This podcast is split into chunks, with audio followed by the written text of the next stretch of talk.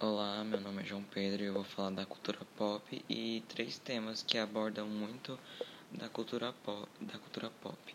A primeira é a moda, que foi que ela surgiu no século XV, no início do Renascimento Europeu, e a palavra moda significa costume, que provém do latino, que provém do latim que é a variação de características das vestimentas que surgiu para diferenciar que tem era igual usada em um estilo de roupa desde a infância até a morte.